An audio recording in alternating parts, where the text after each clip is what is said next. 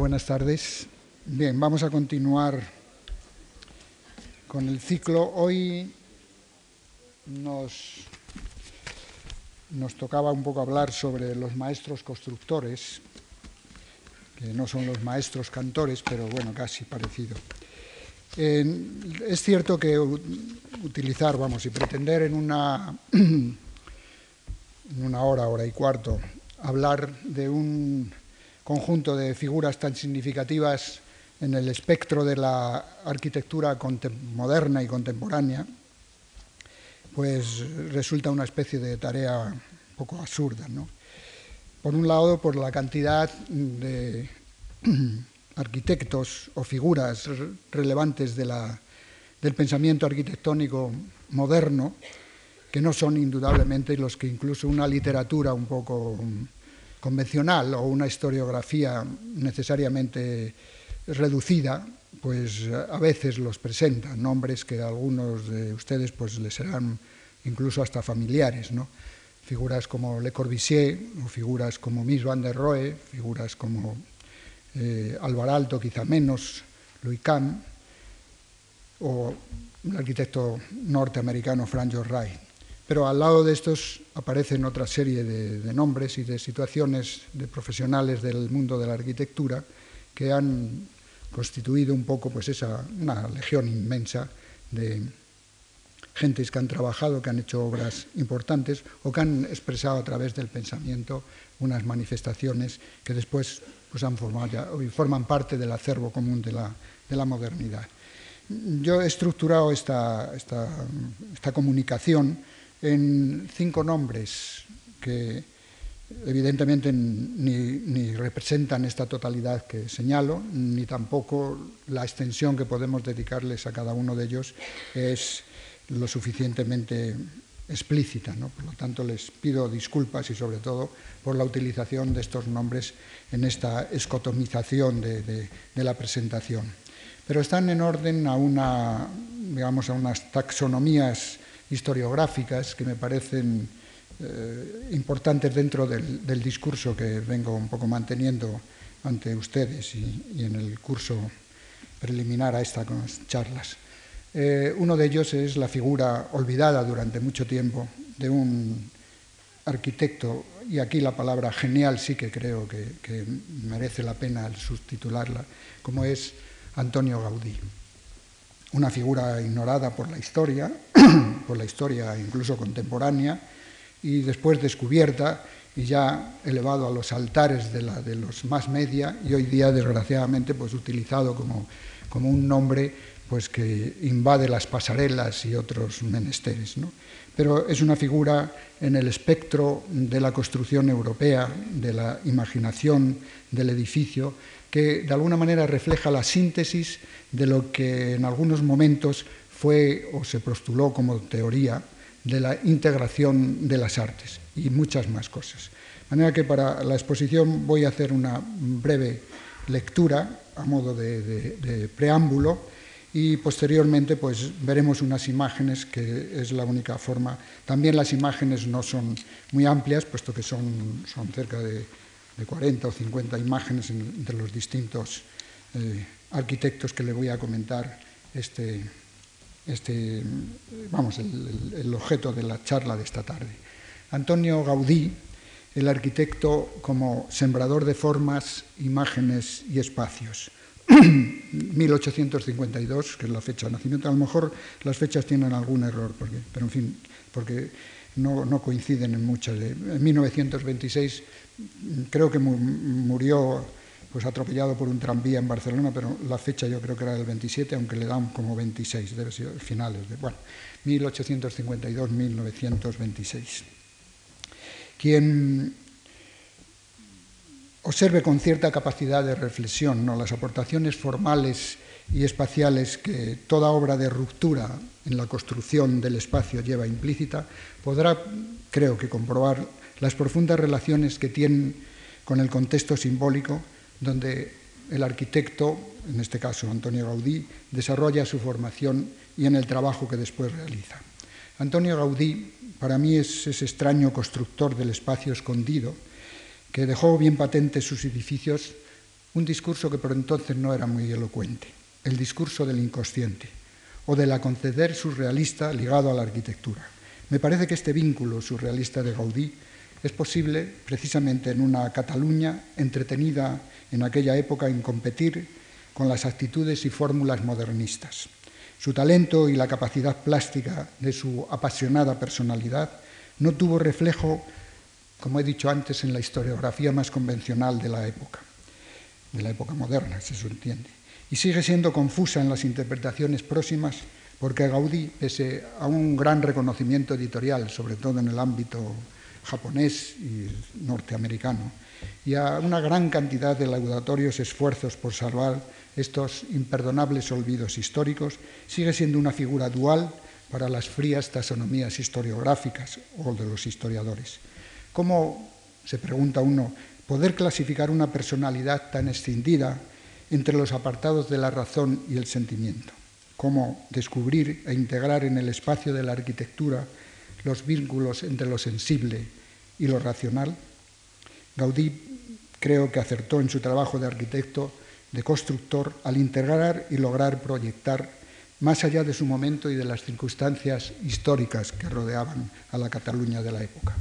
Lo hizo desde alguna de las reflexiones modernas que bordean la descripción simbólica que alberga el espacio y la razón constructiva que para tal fin lo hace posible. No resulta difícil leer en el paisaje de su arquitectura la más significativa cómo es el templo la descripción del concepto del tiempo a la manera de un plus.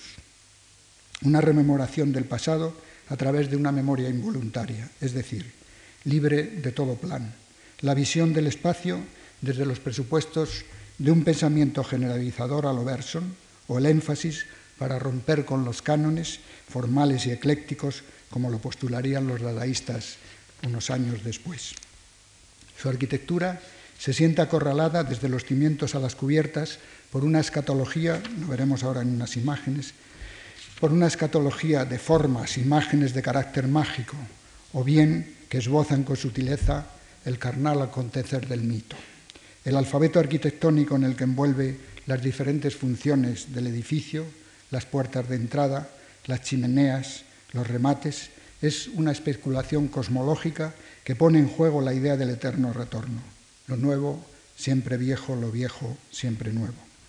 La geometría de sus componentes mecánicos, la estructura resistente, la construcción del edificio con los materiales, la composición, la ordenación de los diferentes aspectos del mismo, se configuran independientemente del dato técnico que soportan o de la función a la que van destinados y se manifiestan como esbozos para la ensoñación del ser humano, esbozos ante los acontecimientos más significativos de la vida, Gaudí los engloba en estos espacios traducidos a formas constructivas de una morfología naturalista.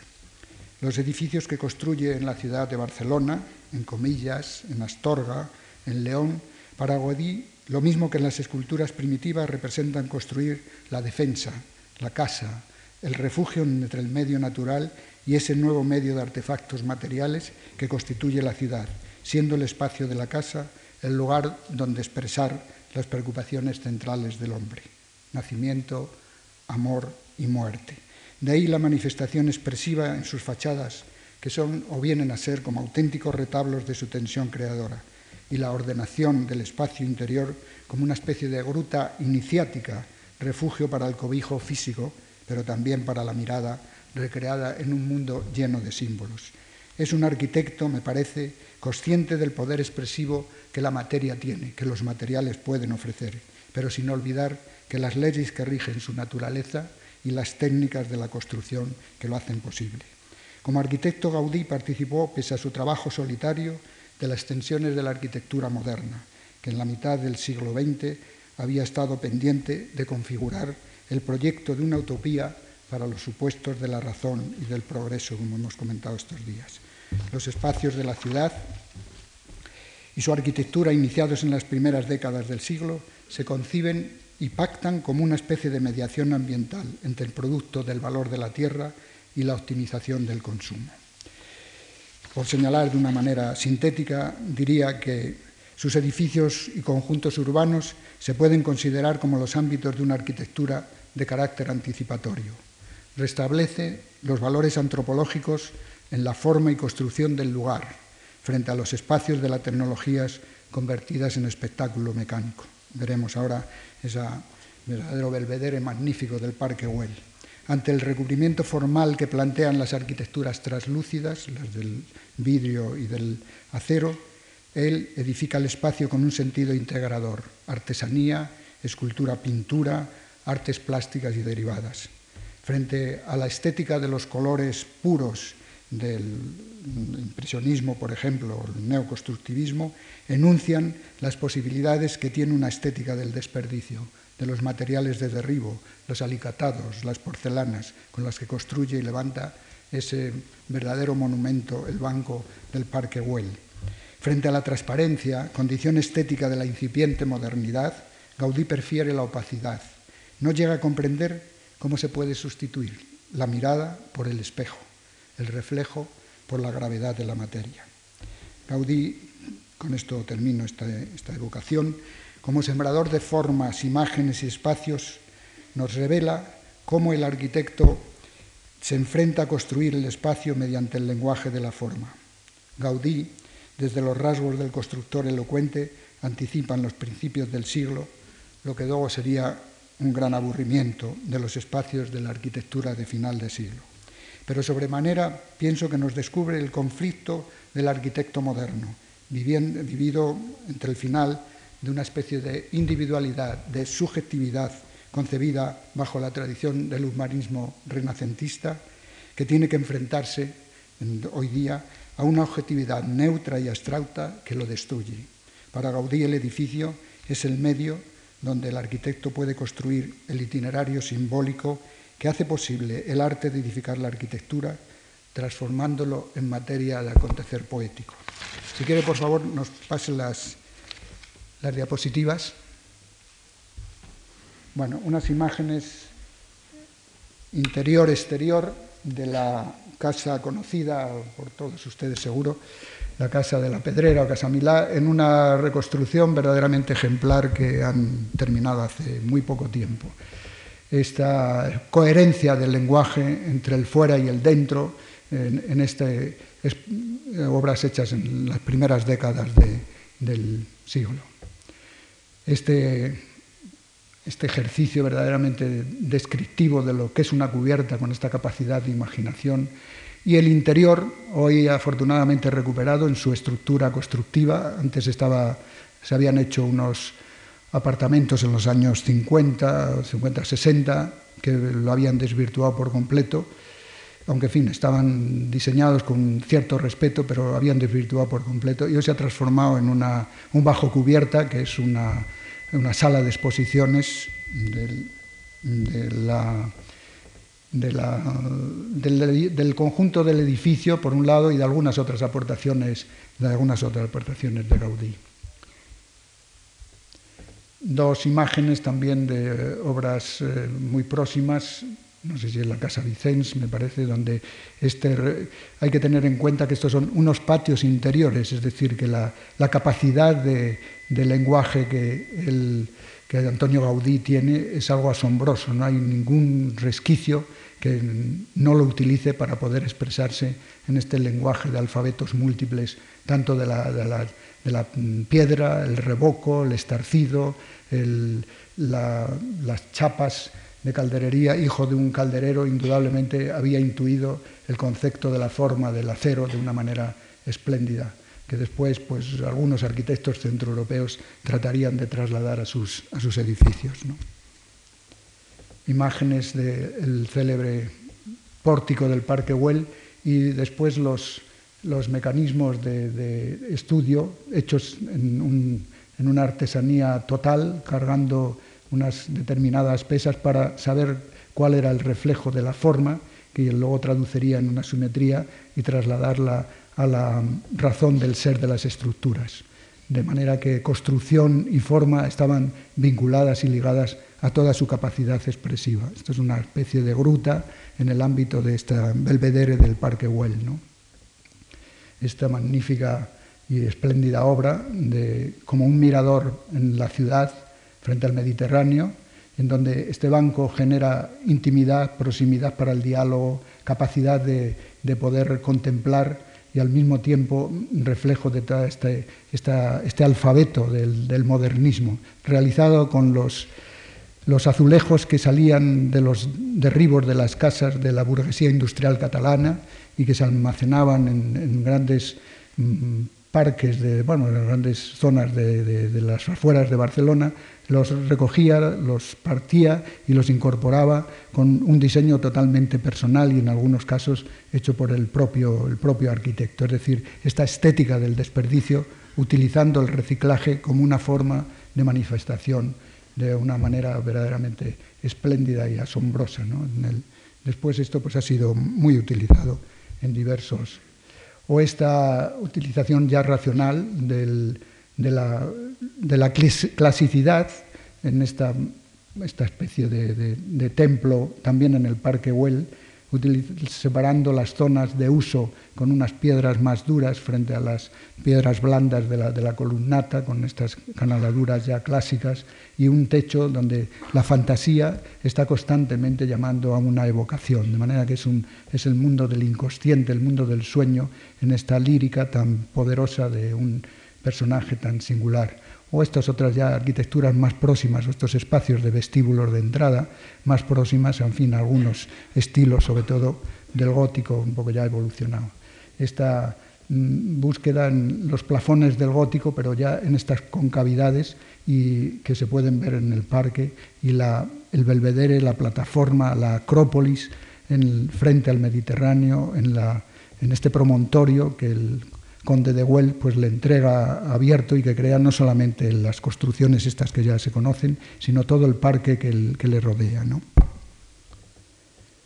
Dos imágenes ya para terminar esta fantasía formidable, inspirada en algunas de las construcciones africanas, introducen su, sobre todo en la Sagrada Familia, y toda esta policromía de vidriera, es decir, donde la síntesis de las distintas artes está elaborada con la mano del, escultor en este bello retablo que ya no se sabe si es una casa o sencillamente un objeto de contemplación fuera de los cauces de la, materia. yo creo que es uno de los grandes ejemplos donde el arquitecto sublima a través del quehacer poético esta, esta mm, gran eh, capacidad para que la materia sea algo que ya no parezca ni piedra, ni vidrio, ni acero, ni chapa, todo una integración perfecta del anhelo de ciertos aspectos del movimiento moderno en arquitectura. Bien, esperamos un momento, si no le importa. Pasaríamos a una figura como la de Frank Lloyd Wright, 1869-1959. El arquitecto de la era moderna ha tratado de configurar por todos los medios un espacio que haga evidente las formas del otro tiempo, y sus miradas y visiones han estado contaminadas de actitudes melancólicas hacia otras conquistas más próximas a las experiencias plásticas que a la propia razón del ser de la arquitectura.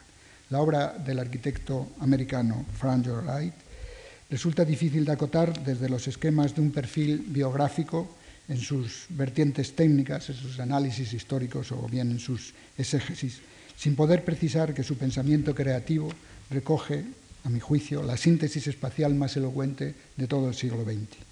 Los elementos arquitectónicos que incorpora, esa continuidad espacial, la armonía con el medio, la expresión constructiva, las técnicas y los materiales innovadores que recoge, en algunos de sus proyectos el discurrir del diseño, del dibujar por todos los aspectos que constituyen la definición del espacio, son manifestaciones elocuentes de este arquitecto, también solitario en el medio americano, cuyas obras se prolongaron durante 70 años, haciendo patente la ruptura con los métodos convencionales del construir de las épocas anteriores y configurar el espacio de la arquitectura para el hombre nuevo tratando de conseguir un método alternativo en el arte de proyectar la arquitectura, dotado de una fuerza de convicción que depositaba un sistema nuevo de valores y que lo planteaba a través del axioma, la verdad contra el mundo. Wright celebra con gran afán crítico su escepticismo por el arte europeo, rechaza la ignorancia que aún destilan las academias europeas de la época en la enseñanza de la arquitectura y se enfrenta contra los grandes edificios de megalomanía de los estilos de París. Pronto se integrará en las corrientes artísticas que levantan los cimientos de una gran nación, una nación democrática. Para Wright, Walt Whitman es el poeta, es el artista excepcional que, magnificando su propio mundo creativo, celebra en sí mismo a toda América. Es la sensibilidad que encarna el poeta en la que Wright eh, deposita la forma o entiende la forma de la vida colectiva. La naturaleza se presenta en su obra como una especie de tautología del quehacer arquitectónico. El edificio que ha de construir para Wright ha de tener un sentido básico del equilibrio con las fuerzas de la naturaleza. Esto queda muy manifiesto en las célebres casas de la Prayer House o las casas de la pradera. La observación de la misma le permite acumular la experiencia y proyectarla en una actividad creadora múltiple, abierto a todas las instancias del conocer. El arquitecto se encuentra con capacidad para observar, para examinar, para reconstruir en los dilatados acantilados de la memoria la secuencia de sus pasajes interiores, lo cual lleva al desarrollo de la experiencia directa y la búsqueda de los orígenes de las cosas. En el origen, las imágenes simbólicas de la naturaleza aparecen más fecundas y prodigiosas, y así Wright ve que la nueva arquitectura en América surge también en paralelo a la gran nación que se está construyendo. América, para los pioneros americanos, es paisaje y es espacio, pero también es naturaleza y artefacto. Europa es un continente formalmente tallado para la vida urbana. Frank Wright entendía la arquitectura como un trabajo que contribuye a enriquecer la vida de los hombres y así lo practica en todo el quehacer de su filosofía. Su pensamiento se centra en los aspectos fundamentales de la vida, liberar al hombre de la doctrina espacial autoritaria, magnificada o de alguna manera recogida en lo que era la academia. Por lo tanto, es una postura antiacadémica. Incorpora el pensamiento científico que le proporciona una visión diferente del hombre frente al mundo. Su filosofía, el hombre forma parte de la naturaleza y está sujeto a sus leyes. Este es un condicionamiento inexorable. La creatividad como expresión de las fuerzas interiores para transformar el mundo eh, le, acerca o le lleva investigando a través de la propia estructura, de la propia organización de la naturaleza. Observador Zagat plantea el método para la comprensión de las organizaciones del espacio nuevo, que determinan y que se relacionan con los organismos naturales. La aplicación de estos conocimientos al proyecto, al dibujo, al diseño arquitectónico, mediante procesos analógicos o empíricos y unido a una elocuente capacidad de pensar en las tres dimensiones. Los objetivos que persigue con su arquitectura desarrolla la arquitectura como un proceso creativo que ilumina la existencia del hombre sobre la tierra, su arquitectura es el producto de una comunicación interior. Tiene una madre que lo educa en la cultura inglesa y además, aparte de esto, le enseña música, eh, filosofía y toda una serie de, quehaceres y de disciplinas verdaderamente con una dedicación profunda y, y esmerada. El espacio, como el cuadro, se transforma en arte cuando se hace visible la naturaleza de las cosas. Esto Ray lo tenía bastante evidente. Raiz entiende el espacio de la arquitectura como una relación entre la materia, la forma y la energía. El concepto de su arquitectura estuvo ligado desde sus primeros trabajos a las ideologías de los pioneros en la construcción de la gran ciudad, de la gran nación americana, y también a dos presupuestos básicos, me parece a mí.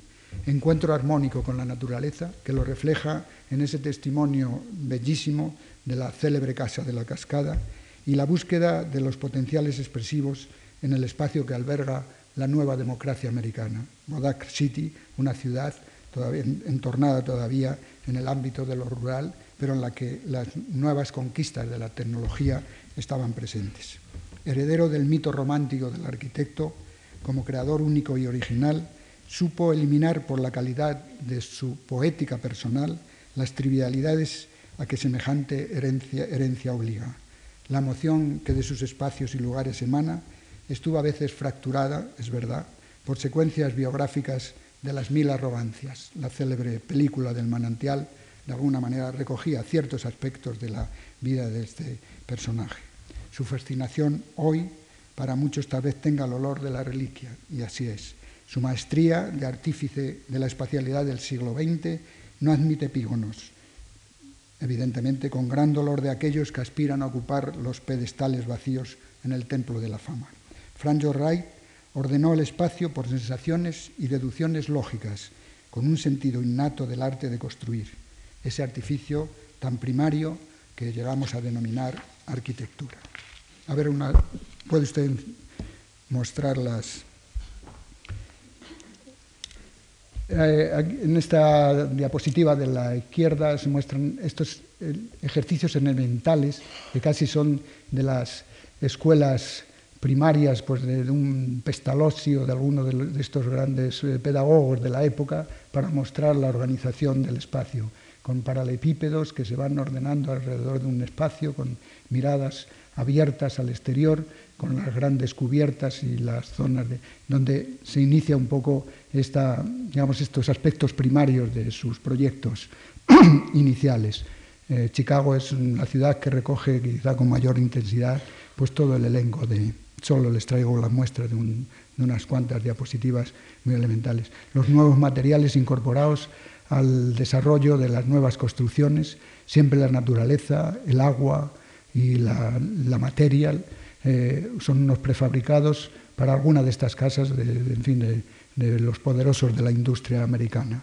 Como digo, realizó grandes edificios, sobre todo en las prayer house, casas de la clase media americana, realizadas con una calidad sorprendente. Estos trabajos son del principio de su, una iglesia, la iglesia eh, trinitaria me parece que se titula, ¿sí? y aquí un interior de estas casas acogedoras de madera eh, y con los muebles también diseñados por el propio Reich, las eh, esteras, es decir, era un, un, proyecto integral que recogía todos aquellos aspectos que entraban a envolver la habitación del, del, del, ser humano en una, en una, pequeña vivienda, la incorporación de la cocina allí al fondo y aquí alguna serie de elementos, de muebles, que de alguna manera daban una nueva dimensión a estos espacios. Estos dos, eh, dos mm, elementos de ruptura frente al cubo eh, típico, digamos, de la época, con sus muros ciegos y su sus ventanales altos en este templo, y el Museo del Guggenheim, una de las últimas obras en, plena, en pleno Nueva York, donde el ejercicio es de una soltura y de una brillantez asombrosa. Introduce la contemplación de un museo en una espiral, eh, generando un espacio fantástico en el ámbito interior, de tal manera que tanto la arquitectura que se expresa como la obra que de alguna manera recoge están totalmente integradas a través del efecto de la luz del gran ventanal que la obra tiene. Dos obras síntesis, a mi juicio, de la figura de Wright. Insisto y pido disculpas por la, por la brevedad de la, de la, exposición, pero si no, no nos daría tiempo. Esta de la izquierda es la célebre Casa de la Cascada, un ejemplo donde introduce innovaciones en, en la los materiales que utiliza, por vamos, innovaciones, rompe con alguna de las normas norteamericanas del uso del hormigón, eh, mediante este, esta casa experimental, con esos grandes voladizos, deja que la naturaleza discurra, incorpora el ruido como un elemento fundamental, el ruido de la cascada, eh, como un elemento fundamental en medio de esta gran floresta. Es un objeto que compone, luego veremos alguna cosa de, de Le Corbusier, por todo lo contrario, donde él impone a la naturaleza el objeto que, construye, de manera que aquí objeto y naturaleza son dos medios integrados. El otro es un objeto en la ciudad, en un tejido ya construido, en un ámbito donde la monotonía del cristal y del vidrio, en la rica y espléndida mirada de la calle neoyorquina, rompe y genera esta opacidad solamente rasgadas por esos elementos donde no aparece ni siquiera la ventana, sino un claro oscuro a base de una especie de retablo en la propia, en la propia calle, con estas sombras, jugando un poco casi con el construir de, la, de las arquitecturas japonesas, que construyen en aquellos límites que la sombra define. ¿no? no es de extrañar porque Raid fue un gran conocedor de la arquitectura japonesa, haciendo uno de los magníficos edificios que fue el Hotel de Tokio, que hoy ha sido derruido lamentablemente. Tercera figura, Charles-Edouard Jeanneret, conocido por Le Corbusier.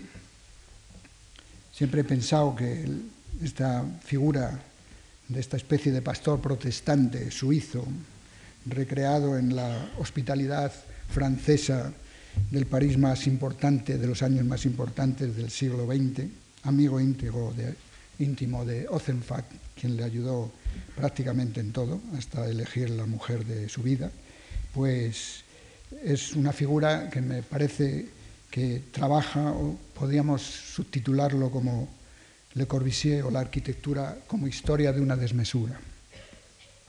Abatida la historia de las formas como simulacro, abierta la veda contra el ornato, recuperada la sección de la arquitectura como signo elocuente del progreso, los arquitectos del Esprit Nouveau, el espíritu nuevo, podían, como los filósofos del siglo de las luces, definirse como constructores de la razón. No tan lejano el romanticismo alemán se había transformado en un coto cerrado para todos los territorios de la cultura, y Francia, depositaria y heredera del siglo de las luces, trataba en los incipientes años 20 de ofrecer una nueva sociedad, a la nueva sociedad, sus coordenadas de referencia histórica más próxima, libertad e igualdad. La fraternidad parece que había ya dejado de existir. Esta dual referencia iba a permitir al arquitecto al menos liberarse de sus ataduras en relación con la vieja historia de los estilos. Alemania podía ofrecer al nuevo movimiento, movimiento moderno en arquitectura, los preludios expresionistas necesarios para formalizar y proyectar las nuevas imágenes de las transparentes construcciones de la revolución industrial y el espíritu francés de la razón, los soportes que permitirían amparar el pacto social de la nueva sociedad de masas. Descolonizados los privilegios del arte burgués, el lienzo rompe los límites del cuadro para inscribirse en los nuevos códigos de la lección colorista y el espacio se hará homogéneo en la abstracción, de manera que los postulados de igualdad y libertad van a encontrar un campo abonado para su desarrollo en una sociedad que tiende inexorablemente a homogenizar percepciones y sobre todo sentimientos, en una especie de obra de arte total que las vanguardias artísticas van a reflejar en las interpretaciones de la plástica que esta nueva sociedad requiere. Lo que domina por entonces en la Europa de las sociedades industriales es ya la razón colectiva. Le Corbusier se arroga como una especie de mediador formal para darle imagen, como profeta de la ciudad moderna y como un arquitecto universal, casi como si hubiera nacido en el pleno periodo del Renacimiento. Arquitecto universal para discernir el arquetipo donde ha de habitar el hombre de este espíritu nuevo. Su modelo será aquel que representa la máquina, sin más alegorías artefacto, por lo tanto, de componentes mecánicos que le va a permitir proyectar sus edificios y trazas urbanas de acuerdo con formatos simples, con objetos elementales, ante la evidencia racional de las formas y con las formas funcionales ha de hacer y ha de traducir la evidencia mecánica. Arquitectura, construir un refugio. Refugio, colocar una cubierta sobre paredes. Cubierta, salvar una abertura y dejar un espacio libre. Iluminación, iluminar el refugio, hacer ventanas, ventana, salvar una abertura. Con estos eh, principios elementales y hoy casi diríamos casi tópicos, indudablemente plantea la búsqueda de un espacio más complejo en sus determinaciones ambientales y que le va en algunos aspectos a impedir en la realidad el poder llevar a efecto sus metáforas mecánicas y sus analogías maquinistas. La arquitectura moderna tenía necesidad de hacer popular la ideología de sus principios, con el fin de hacer viable que la sociedad entendiera lo antes posible las formas con que ilustraban estos proyectos de los pioneros o los maestros constructores. De ahí que necesitarían de imágenes rotundas y clarificadores y clarificadoras, tan elocuentes como las que ofrecían las vanguardias plásticas. En Le Corbusier, el principio racional de la arquitectura, es decir, aquel postulado donde la razón prevalece sobre la fantasía, es completamente ambiguo. La capacidad de ilustrar los datos funcionales con resortes plásticos alcanza en la mayoría de sus obras una dimensión eminentemente escultórica, en ejemplos tan redundantes y conocidos como la unidad de habitación de Marsella. No hay que olvidar que Le Corbusier llega a París para querer ser pintor o querer ser escultor o moverse en los ámbitos y así, así lo hace. Es eh, Ozenfan el que le anima a que ante aquellas dificultades que tenía, hubo una exposición aquí en Madrid espléndida sobre la obra de Le Corbusier, donde se veía esa especie de de incapacidad para poder llegar a conquistar unas eh, cotas aceptables tanto en la pintura como, en la escultura. Le ofrece que se, transforme un poco en el profeta de la, ciudad moderna. De manera que a Ozenfant le debe Le Corbusier muchos de los itinerarios que después había organizado en su vida. La clasicidad, es decir, los aspectos clásicos en el proyecto de Le Corbusier, está arropada por un lenguaje racionalista que tiende a poder ser estandarizado, a poder ser repetido, a buscar una tipología de la reproducción. Le Corbusier vive tan cerca el constructivismo, el cubismo y otros sismos en la ciudad de París que enriquece su mensaje racional con la invocación a determinados usos, la funcionalidad, la economía constructiva, los ingredientes dispersos y diversos del discurso general del edificio que le permite comunicar con gran espectacularidad las connotaciones del espacio que de alguna manera realizan estas formas, en estos edificios.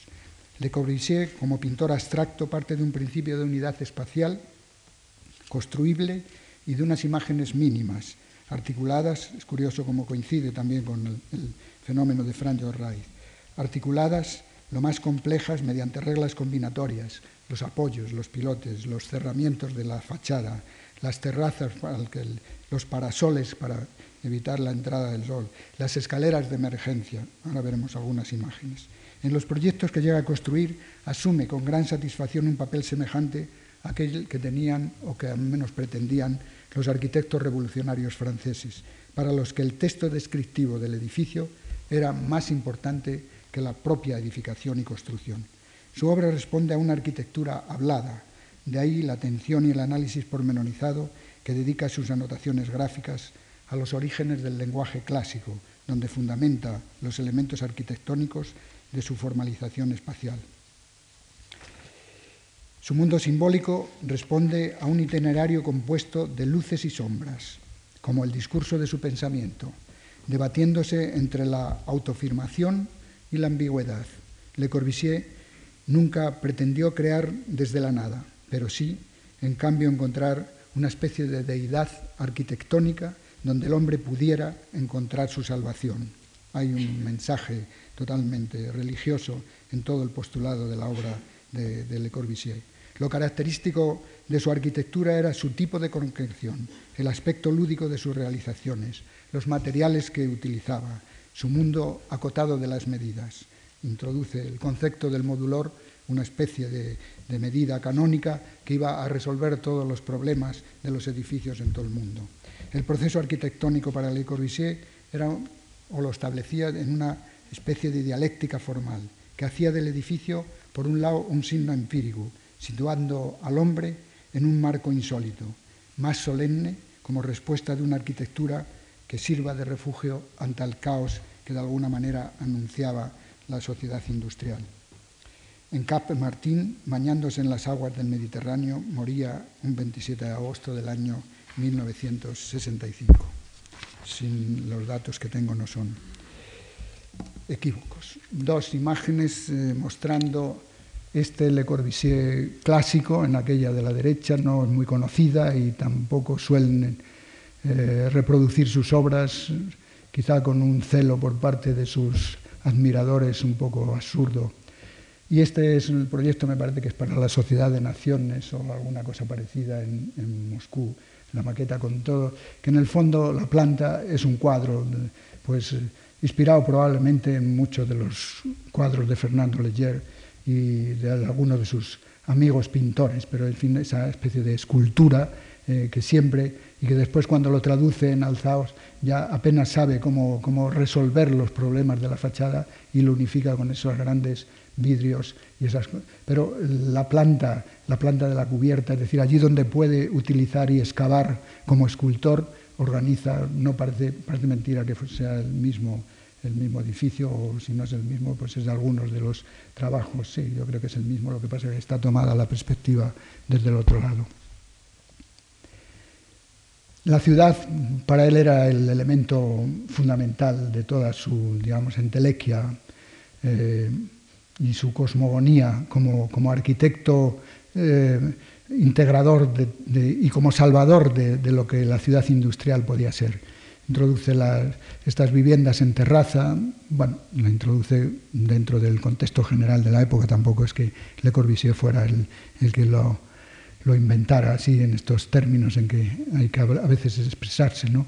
sino sencillamente que recoge como soluciones pues, para dar respuesta a este alojamiento de masas algunas de las tesis del movimiento moderno, más luz, más vegetación, una incorporación con la naturaleza, esta preocupación permanente de que la casa tenga luz y verde, luz y mirada. Y, y luego aquí a la izquierda es un, uno de tantos esquemas de las célebres edificios como aquel, que, aquella, aquel pequeño signo que se ve en la parte superior, eh, que son como edificios de gran altura alrededor, jugando eh, con una composición totalmente pictórica los elementos diversos, heterogéneos, complejos que la ciudad tiene, de manera que tenía una gran capacidad para la simplificación de todos estos fenómenos y además un arredo realmente impresionante, con unos croquis muy elementales, organizaba la ciudad de 3, 4, 5 o 10 millones de habitantes. Es curioso el, edificio que plantea para Argel, que es un edificio de 7 o 8 kilómetros de longitud,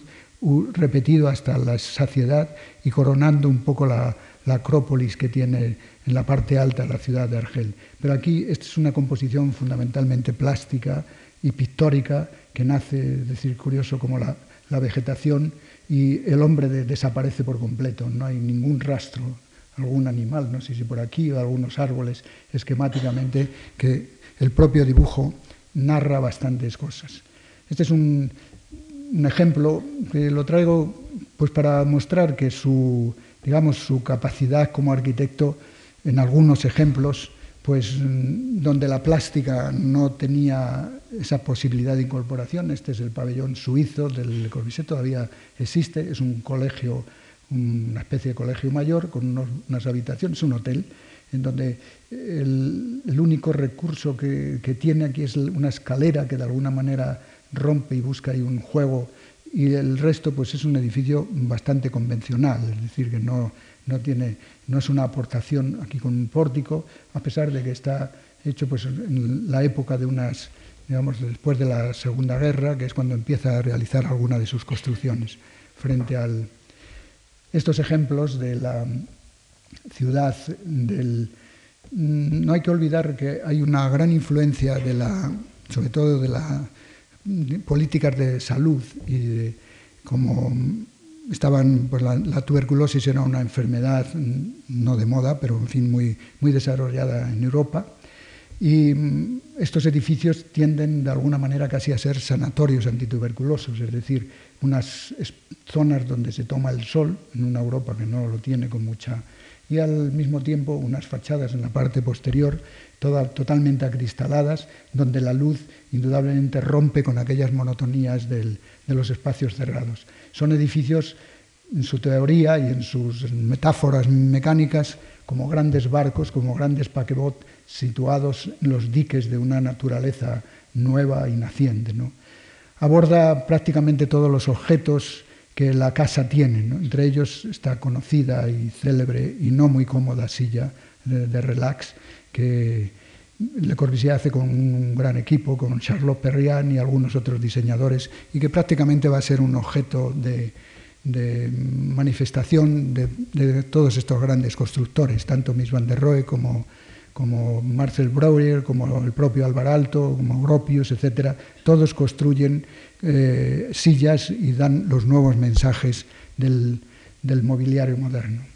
Las ciudades, cuando Le Corbusier empieza a trabajar, también como Kant, en obras ya construidas, es en la India, el Pandit Nehru le encarga alguna una ciudad administrativa, creo que es en el Punjab, si no recuerdo, Chandigarh, en Chandigarh, donde trata un poco de reflejar todas sus ideas de las grandes rutas, sentido transversal y longitudinal, un eje a lo Versalles, con una... Es curioso que a pesar de, romper con las imágenes que tenía el, mundo francés de, digamos, de la conquista de la burguesía o de las conquistas que la burguesía ha hecho, al final está, subyace en una figura como Le Corbusier el, Roncham, el Versalles clásico, esa ciudad ideal que realizan las, las monarquías absolutas. Un eje hacia el fondo, como luego se traduciría en la ciudad de Brasilia por Oscar Niemeyer y, los arquitectos que construyeron la ciudad los grandes elementos verdes, el parque que se desarrolla como elementos vertebrados en el interior, equilibrando la típica cuadrícula de la, de la ciudad urbana introduciendo el fenómeno sectorial de industria, negocio. Esto es una ciudad burocrática fundamentalmente y aquí aparece digamos, los croquis están construidos del edificio de representación del Estado, introduciendo el agua como un elemento equilibrador en la pared de celosías para que la luz no, sea, no, entre, no penetre esta, esta, gran cornisa en la parte superior, pero que es un elemento de composición clásica, ¿no? podría ser la concepción de un gran edificio renacentista. ¿no? Dos imágenes del ámbito de lo religioso. Este es la, el convento de la Tourette, donde el padre Regamí y algunos otros dominicos le encargan realizarles un edificio para los dominicos y donde introduce un, es una escultura, una escultura en el paisaje, las celdas están abiertas a la campiña, en el interior organiza el claustro eh, tradicional pero con una composición pictórica de un cuadro abstracto, con una vegetación alrededor y una serie de elementos que son las capillas un poco en el interior del claustro, con una vidriería pues eh, totalmente abstracta y con unos tránsitos que son estos pasillos y, una, capilla con una expresividad verdaderamente asombrosa, esta especie de, cilindros que dan la iluminación a cada uno de los altares, introduciendo unos colores diversos en cada una de, las mm, zonas donde los religiosos celebran la misa y un gran espacio limpio que sirve pues, para los conciertos y al mismo tiempo para grandes ceremonias religiosas. Es un esquema simple e incluso pues casi apoyado en la tipología del convento clásico y tradicional del, medievo o del siglo XVI español. A la derecha, una de sus últimas obras, un rasgo ya que rompe prácticamente con estos criterios de la lógica racionalista de la construcción y se transforma ya en un escultor, casi como si en los últimos años de la vida pues quisiera realizar en espacio habitable estos ejercicios que no había podido realizar como, como escultor. Es la capilla de Notre Dame de Rosan, en los altos, también encargada por los dominicos, que es, es, una foto muy actual de hace dos, o tres años, que está muy bien conservada y que es un ejemplo bastante significativo. Estos grandes diques, estos grandes, eh, perdón, estos grandes transatlánticos, esta es la unidad me parece que es la de Nimes, o es de, no sé si la que hizo en Berlín, o alguna, no recuerdo bien ahora la foto. No, esta es la Rimechelet. Esta está en Marsella, es la parte posterior. Son unas grandes construcciones para 300, 400 o 500 habitantes, aunque la, los postulados que realiza son para miles de habitantes en grandes extensiones y que gracias a la amistad del ministro Petit, que era amigo de Le Corbusier, le encarga después de la guerra, en la posguerra, que haga un ensayo en, el, en los bulevares, en los alrededores de, de Marsella y realiza esta, este célebre edificio que apenas tiene un éxito porque la gente no quiere ir a vivir y que ahora se ha transformado en un, fetiche y es un, edificio muy caro de vivir en él o de comprar los pisos, pero al principio estuvo incluso abandonado y, y habitado pues, por marginales de, de, la ciudad de Marsella. Otro ejemplo mm, de una nitidez verdaderamente espléndida en donde refleja todas estas características del movimiento moderno. La entrada señalándola con una protección, las ventanas con una mm, totalmente aleatorias, descritas para dar luz al interior, pero al mismo tiempo configuradas como si fuera un cuadro abstracto. Haciendo una pequeña abstracción, uno puede estar viendo aquí un cuadro totalmente abstracto de negros y blancos. Eh, todas estas teorías de Le Corbusier al final pues invadieron y dieron pábulo pues para poder realizar esto es la reconstrucción de, de Havre y mm, no es que lo hiciera Le Corbusier pero indudablemente estaba muy influenciado por estos grandes contenedores de, sus postulados de manera que la ciudad moderna se transformó en esta especie de, de objetos inmensos e inconmensurables de dimensiones verdaderamente asombrosas donde unos espacios interiores, eh, habitan, o sea que en cierto sentido, salvando la poética y la capacidad escultórica de Le Corbusier, pues son los que se han venido realizando en las diferentes partes del mundo.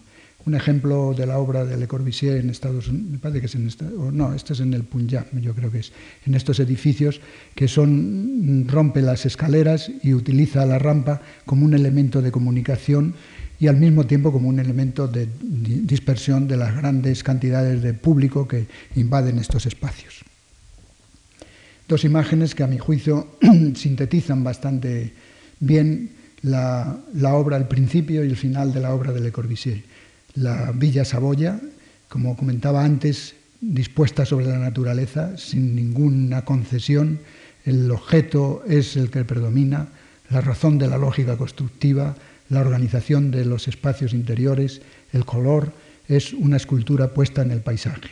Aquí ya un poco más amable, ya más envejecido, y a medida que se envejece, el, artista parece que se vuelve más poético, más condescendiente con la forma, ¿no? busca una, un juego de curvas, de una especie de, de barca en la cubierta, con estos elementos que van dando la luz siempre de una manera diferida. Esta es una zona de una capilla al exterior y en el interior pues es un objeto de meditación simbólica y aquí de meditación religiosa, perdón. Y aquí es un objeto única y exclusivamente expuesto en la frialdad y en la escueta lógica de la razón. El color, siempre patente en la obra de Le Corbusier, esa memoria al artista que probablemente no pudo ser. Bien, pasamos a la figura de otro arquitecto, la figura del arquitecto norteamericano Louis Kahn.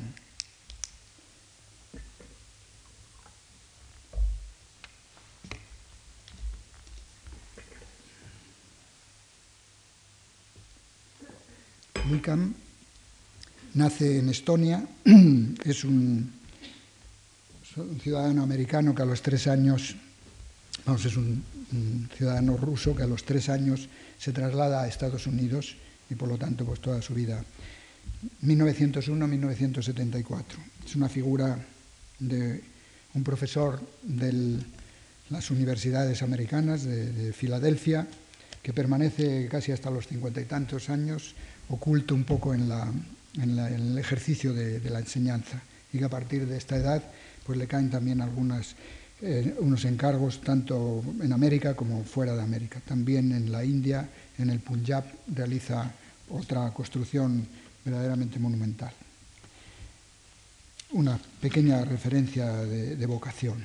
Por los años 60, cuando Bob Dylan anunciaba en sus canciones La respuesta está en el viento, Louis Kahn, por aquellos años, salía del anonimato, del anonimato de las aulas proclamando el encuentro final con el orden restituido, con la doctrina de una relación tranquila entre las aceleradas vanguardias y la norma, volver al orden desde la mirada americana, nublada desde la muerte de Frank George Wright y que no había aparecido en el horizonte ningún otro personaje.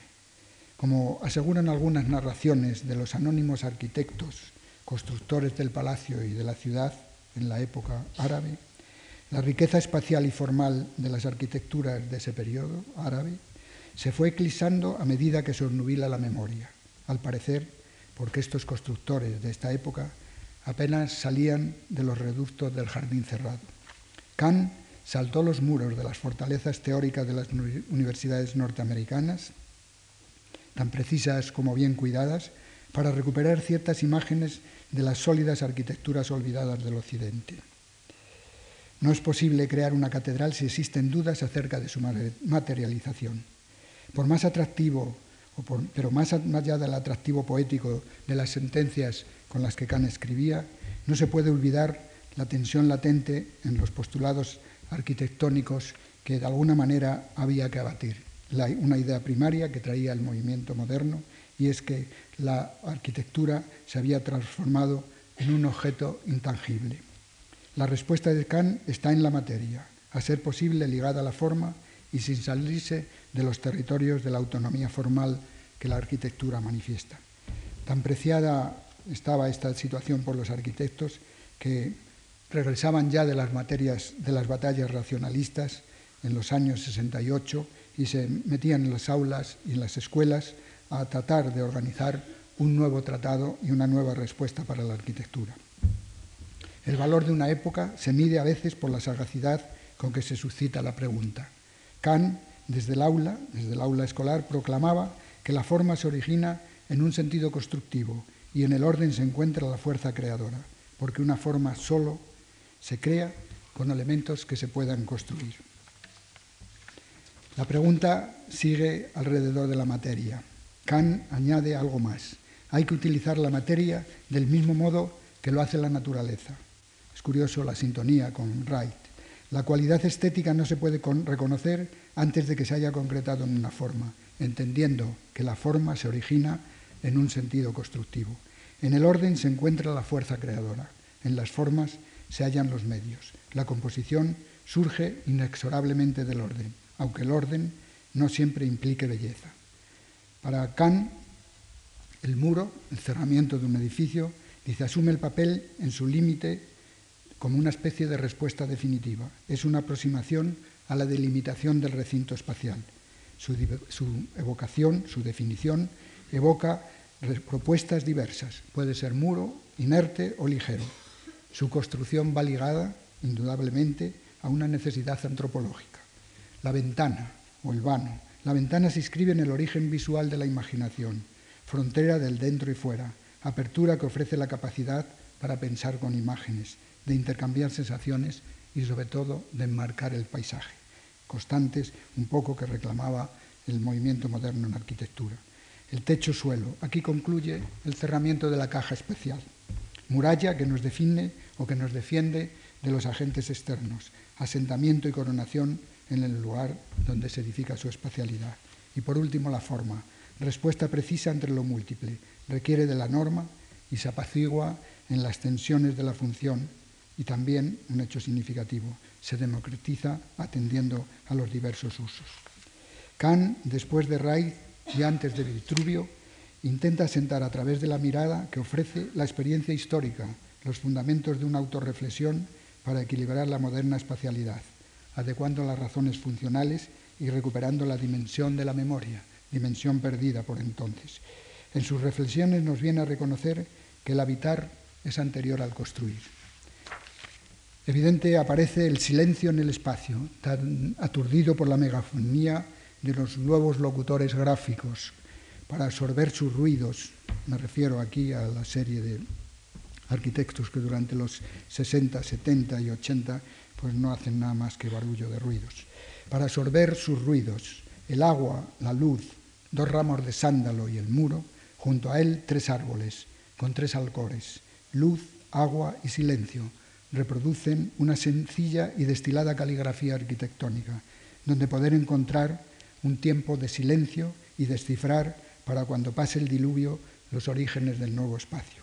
Kant dejó como testimonio la lucidez agónica del proyecto burgués, suscitó y dio salida para enmarcar los epígonos de la pureza absoluta. Han salido tantos eh, imitadores, dejando abierto un filón para un manierismo ecléctico que se manifiesta entre unas arquitecturas sin prejuicios y un experimentalismo sustentado por la confusión lingüística que vivimos en los finales del 20 y principios del 21, que sin duda vienen ilustrando no solo los finales de ese siglo, del 20, sino también los inicios que empezamos en el 21. Mucho ruido, poca savia y escasa luz.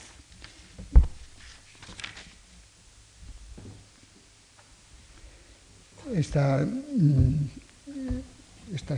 esta imagen de la izquierda es, es una construcción de Boulay, que para el proyecto El cenotafio de Newton, pero es el, digamos, el, el canon, los libros eh, de, los grandes revolucionarios franceses en los que Louis Kahn se inspira. Aquí a la derecha, estas construcciones en la India, eh, realizadas en ladrillo y con estos elementos un poco del, hormigón como elementos tirantes, pero en fin, una construcción completamente de figuras absolutas, el cubo, la, esfera, estos grandes espacios interiores eh, verdaderamente en algún sentido desolados con estas grandes ventanales que generan una especie de, mundo mm, irreconocible. Y estos edificios en la, en la, India realizados con una mano de obra muy modesta, con unos materiales también modestos como es el, ladrillo, pero introduciendo ya algunas tecnologías como es, es, la del hormigón. Son unas imágenes un poco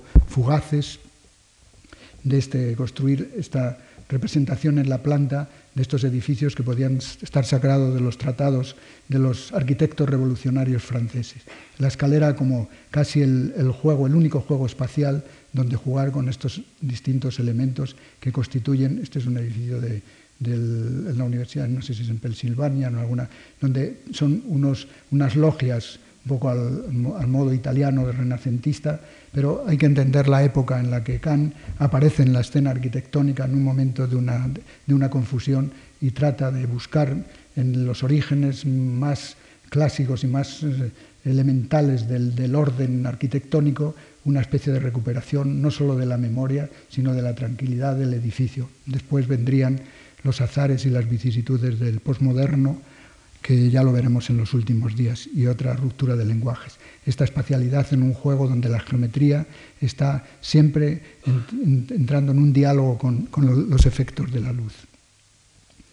La ciudad también para Kant es puro movimiento. Son canales que sirven, canales que son servidos, tráfico, interferencias de tráfico y como unos grandes contenedores negros, el sitio donde albergar a estos son aparcamientos de disuasorios antes de entrar en la ciudad, en los trabajos que tiene para la ciudad de, Chicago, creo que son. Y algunos ejercicios de trabajos anteriores a la época en que adquiere una fama internacional, que son unos ejemplos discretos, pero vamos, sin ningún alarde de... Y dos ejemplos significativos de cómo este concepto de la monumentalidad, aquí en la India, son, son un bloque de aseos, eh, donde predomina el, juego estructural y el juego monumental, con estos grandes ventanales, y esta lectura de Álvar Alto de unos mm, lavabos en el edificio, de, en el sanatorio de Paimío, que luego lo reproduce en un proyecto que realiza en Estados Unidos, donde la asepsia, la higiene, esto es en los años 28, 29 y estos en los años 80, 80 y tantos. De manera que es curioso esta especie de, de vuelta, cómo la forma, cuando la forma entra a formar parte de un concepto monumental alejado de la función, indudablemente nos ofrece este espectáculo un poco ingenuo y gratuito y sobre todo nada, nada mm, válido para lo que es un lavabo que necesita por lo menos un espejo donde poder mirarse y como la asepsia del sanatorio antituberculoso realmente no deja posibilidad a la contaminación. No es nada de extrañar porque estamos viviendo en estos días la necesidad de cómo las plagas de alguna manera necesitan de esta especie de, de nueva recuperación de la higiene en estos principios iniciales del siglo XX que quedan tan manifiestamente expuestos en este discurso. Bien, vamos a ir terminando porque es un poco tarde. Voy a proyectarles las, las imágenes de, Vamos a seguir proyectando las imágenes de Alvaralto y luego termino con una pequeña lectura de un... Alvaralto es el arquitecto más joven de, 1800, bueno, más joven del movimiento moderno, ¿no? 1898-1978. mm, lo entiendo como una figura en donde la función, la función de la arquitectura se ejerce como poesía, ¿no? a mi juicio. Dos ejemplos. Bueno, un ejemplo, esta es, es un edificio muy conocido, Villa Mairea, que es la casa que le hace para eh, la señora Gullisen, que es una amiga suya, que es la que desarrolla prácticamente toda la, lo menos la preindustria del mueble en Finlandia y que después pues, se ha visto invadida en muchos sitios de, por toda Europa. Es, es la Artec y estos muebles nuevos de, de, madera laminada que se han ido distribuyendo después ya por toda, por toda Europa y por todo el mundo, que constituyen pues, muebles de los mensajes modernos de arquitectura. Es un edificio, una vivienda, una casa convencional, sin más planteamientos que algunos elementos aquí orgánicos. Eh, Álvaro Alto es muy amigo también de Fernando Leyer y de algunos, vamos, de algunos pintores eh, finlandeses, indudablemente el arte pues, está patente en todas las casas. Esta señora tiene una gran colección también de arte y organiza un edificio en donde utiliza todos los recursos de una forma casi convencional, una chimenea que podía formar parte de cualquier chalet de la época y con unos tubos de apoyo que los trata con unas, una especie de, elementos aquí de, de mimbres para que no transmitan la frialdad del, del, el espacio interior y el exterior. Esta es una zona frente a la sauna de la casa de la señora Wilson, la Villa Mairea, y con una escalera en madera, con todos los pasamanos en madera, algo que sea caliente al lado de la derecha, este hermoso, pequeño y discreto museo de Albor, en Dinamarca,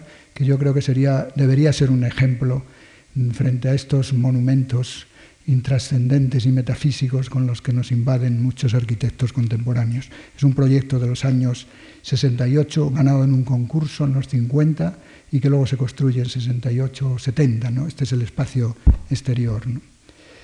Eh, dos imágenes, una de la biblioteca de Vipuri, una biblioteca modesta de los años 20, si no mal recuerdo, 17 o 18, donde en este salón de actos eh, establece un gesto que parece convencional o formal y que nace única y exclusivamente de la relación de función-forma, es decir, aparte de verse, la posibilidad de que el que habla tenga el mismo tono de voz, lo pueda eh, observar y cada uno de los espectadores mediante esta, este techo ondulado en madera, de tal manera que se va reflejando y permite escuchar eh, tanto al que se dirige, esto es en una exposición de un, me imagino, de una de una proyección, pero que en el fondo es la posibilidad de equilibrar tanto el que habla como el que escucha para poder interpretar el diálogo después del, que escucha hacia el que habla. Es un ejercicio espléndido de la forma como función eh, equilibrada y síntesis de la misma. Luego, la zona de la parte de atrás, dejada para unas taburetes móviles, pues para la gente que llega tarde y que se pueda incorporar y abriéndolo todo al paisaje. Este es un ejemplo de una de un edificio universitario en Yuvasquila y bueno, pues uno, de tantos miles de ejemplos que tiene la obra de Alto, en donde la escalera es un elemento de comunicación para los alumnos. Algunos ejemplos, este de la izquierda, luego haré un comentario, es el municipio de San Atzalo, San Azalao, que es una pequeña población de 3.000 habitantes de una empresa maderera y que le construye este, este edificio, este es el, ayuntamiento, un centro comercial, eh, los años 39 o 40, o no sé si no recuerdo bien, sí, pero bueno, o 40 y tantos, vamos, o después de la guerra, después de la guerra europea. Un patio central al modo de, un, de una especie de convento castellano y esta utilización de estos artesanos de la madera para el techo de la cubierta, hecho con un ejercicio verdaderamente espléndido y asombroso de la los elementos resistentes de la cubierta a través de esta especie de, arañas o de mariposas abiertas para el salón de sesiones del pequeño ayuntamiento de la comunidad. Un ejemplo junto a la catedral de un edificio para una papelera forrada con mármol de Carrara, donde la modernidad eh, se enfrenta eh, en color, pero sobre todo en, calidad, digamos, de, diseño a el concepto este de la historia, el entorno entendido en cuanto a, a volumetría, a organización, en fin, a responder con un ejercicio de clasicidad frente a este pastiche que realmente tiene un valor relativo. Y los pequeños detalles constructivos llevados hasta el máximo en, este ejercicio espléndido de edificios universitarios en las afueras. Esto es el, me parece que es Yuasquila, o no, esto es en Helsinki, en las afueras de, Helsinki. El, es el edificio politécnico, el edificio de exámenes, el centro de, de Otaniemi, en las afueras del Helsinki, la escuela de arquitectura, la escuela, no sé si es de económicas, y un, único edificio donde se dan las clases magistrales y al mismo tiempo se realizan los exámenes, creando una especie de espacio al aire libre, de ágora, para los, cuando el tiempo lo permite en, esta, en este clima. ¿no? Y aquí a la derecha, este pequeño ágora también en este museo que les comentaba antes. ¿no? la luz, la luz otra vez como constante, como organización de este espacio en una célebre librería de Helsinki y estos grandes lucenarios copiados por todo el mundo en todos los lugares y a la menor ocasión que se le presenta al arquitecto moderno. Aquí a la derecha una iluminación del el museo de Albor, donde construye una especie de barco invertido en madera donde se refleja la luz, la luz exterior para licuar la, nieve con estos focos que dan una iluminación natural y artificial, pero siempre constante, de manera que no, es una, no hay que encender las luces en un determinado momento en una zona donde la oscuridad es patente. Dos ejemplos, un centro comercial de los años 39, en este Sainas Salo, y este es el edificio, el Finlandia Talo, edificio del Parlamento, de una construcción reciente de hace unos 10 o 12 años, también en mármol de Carrara, en donde está frente a, la bahía y es un objeto como una especie de, gran órgano blanco en medio de la, Claro, estos edificios hay que verlos un poco en el contexto del, clima finlandés. Este museo de Albor, eh, donde la neutralidad del espacio es tan elocuente que solamente se exhibe la obra. Yo creo que es, un ejemplo, no son muy buenas las diapositivas. Las zonas de estancia, eh, tratando dos materiales distintos, el mármol para los tránsitos y la moqueta para que no fatigue tanto la, visita en el, museo, que indudablemente fatiga, eh, donde se pueda estar relajado. Las mamparas que se abren y se generan en un espacio único, se celebran las distintas exposiciones o los distintos cambios, la luz, como les señalaba antes, y la neutralidad de este espacio donde el objeto a exhibir es la obra de arte y no la arquitectura en la que se exhibe. Este pequeño museo, lamento que salgan tan mal las fotos diapositivas, pero era un día un poco oscuro, es un... Sí, se puede poner un poquito mejor. Esta es la escala en el contexto de la ciudad observen las dimensiones. Y esta es la entrada al museo. Es un ejercicio verdaderamente fantástico de la, escala humana en la que desarrolla Alto todos estos trabajos. Es un museo de una ciudad de unos 90 o 70 y tantos mil habitantes, construido en los años 70 y hecho también en mármol de Carrara, con una, en una zona de, los alrededores de la ciudad. ¿no? Bien, voy a terminar con una pequeña evocación a tres aspectos de esta poética a la que hacía mención antes, y con esto terminamos. Uno al lugar de nacimiento de, de Alto, Coutarme, otro al sanatorio de Paimío, que está construido entre el 29 y el 33, y por último a este pequeño municipio de Sainatzalo, o Sainatzalao, que es una construcción verdaderamente eh, asombrosa por la modestia y por lo que plantea, pero en una evocación un tanto literaria, si me permiten, con tres eh, introducciones de Pessoa. Coutarme 1898. Me siento a la puerta y embeleso mis ojos con los colores en los sonidos del paisaje y canto lento, para mí solo, vagos cantos que compongo mientras espero. El texto es de Pessoa. Ante el páramo blanco o bordeando los helechos helados, el paisaje se transforma en metáfora y la metáfora plástica adquiere el rango de poder sublimar las diferentes simientes que alberga el pensamiento. Componer, para un arquitecto viene a ser poner en orden las imágenes de lo ensoñado, contemplar, mirar y admirar los espacios desconocidos, construir, edificar los lugares del recinto que se comparten en común, componer, contemplar y construir tres viáticos comunes para todo viajero empecinado en la configuración del lugar. Es la, digamos, la marcha o la salida de alto. A la llegada, el bosque, la montaña, la nieve cuajada, el ruiseñor en vuelo o la rama desolada.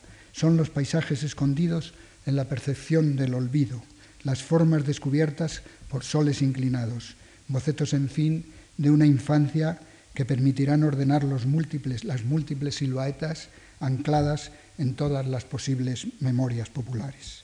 En definitiva, vagos cantos que compongo mientras espero.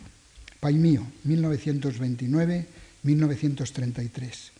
No teniendo fe en la abstracción del hombre, ni sabiendo siquiera qué hacer de ella ante nosotros, nos quedaba, con motivo de tener alma, la contemplación estética de la vida. Pessoa. Contemplar de nuevo es este sanatorio que he comentado antes, antituberculoso, un ejemplo espléndido y significativo de la arquitectura moderna eh, europea. Contemplar de nuevo cuando llegan las primeras gotas del agua que caen de los glaciales y los salmones ponen sus huevos en los manantiales incipientes del deshielo y se intercambian atrios de esbestas columnas por siluetas rasgadas para alcanzar los horizontes de la luz. Maderas marcadas por la presión de la nueva forma, blancos espacios para la lectura, el dolor o el trabajo embrumados entre horizontales auroras y tangenciales crepúsculos, verdes que igualan la doble fisonomía del espacio, espacio interior-exterior, cobres que anulan el sentir dividido de la razón estética, forma-función, grises profundos que amplifican las inciertas fronteras del tiempo, consumido en tantos retrasos, contemplar aprendiendo ha sido siempre patrimonio de la mirada, de la mirada interior de las cosas, reencuentro del tiempo y el yo, incertidumbre creadora al fin, en épocas de progreso técnico y de aceleradas evoluciones sociales, sociales, en la recreación de las formas ya construidas, en la mirada de los espacios que ya se sucedieron, es donde se diluye la orfandad de la duda creadora. La arquitectura bella siempre se sumerge en los mismos espacios de los sueños. Es un monasterio, es un, sanatorio que realmente es un lugar para, el, enfermo completamente liberarse de, la, enfermedad. Es decir, es la contemplación estética de la vida. Por último, Sainat Salo, 1950-1952, ese pequeño ayuntamiento. Considero la vida como una posada en la que tengo que quedarme hasta que llegue la diligencia del abismo. Pessoa. Para permanecer en la morada proyectada desde la mirada interior, lo decisivo es la vivencia del tiempo. Por eso, cada proyecto debe concebir su propia filosofía. Su dificultad reside en cómo reconocer en tan arqueológico inventario los parecidos de las diferencias, el original de lo derivado, advertidos como estamos que proyectar en el ejercicio de la arquitectura es por naturaleza materia de esencia soñadora. Proyectar y descubrir el nuevo paisaje del lugar imaginado fue para Alto una constante de alusiones, lo nuevo y lo tradicional, romántico y nacional, la naturaleza y el artificio. Todo no es otra cosa que confrontar el clima del acontecer poético en el campamento de las moradas en tránsito. También una cosmogonía de símbolos trascendidos por las formas de la arquitectura. En la actualidad, asteroides que recorren una serie de isóbaras ideales, geometrías del encanto para Álvaro Alto, jardines en cuyos vértices maduraban o maduran los frutos de Hespérides, en muchos de nuestros trabajos de hoy día totalmente desconocidos, cánticos y preludios tal vez del adiós de una época de la arquitectura, fiesta en los pedestales de una arquitectura que pretendió descubrir los espacios del secreto y las formas del olvido para hacer vivir a los hombres en la belleza armónica de lo construido. Disculpen y buenas noches.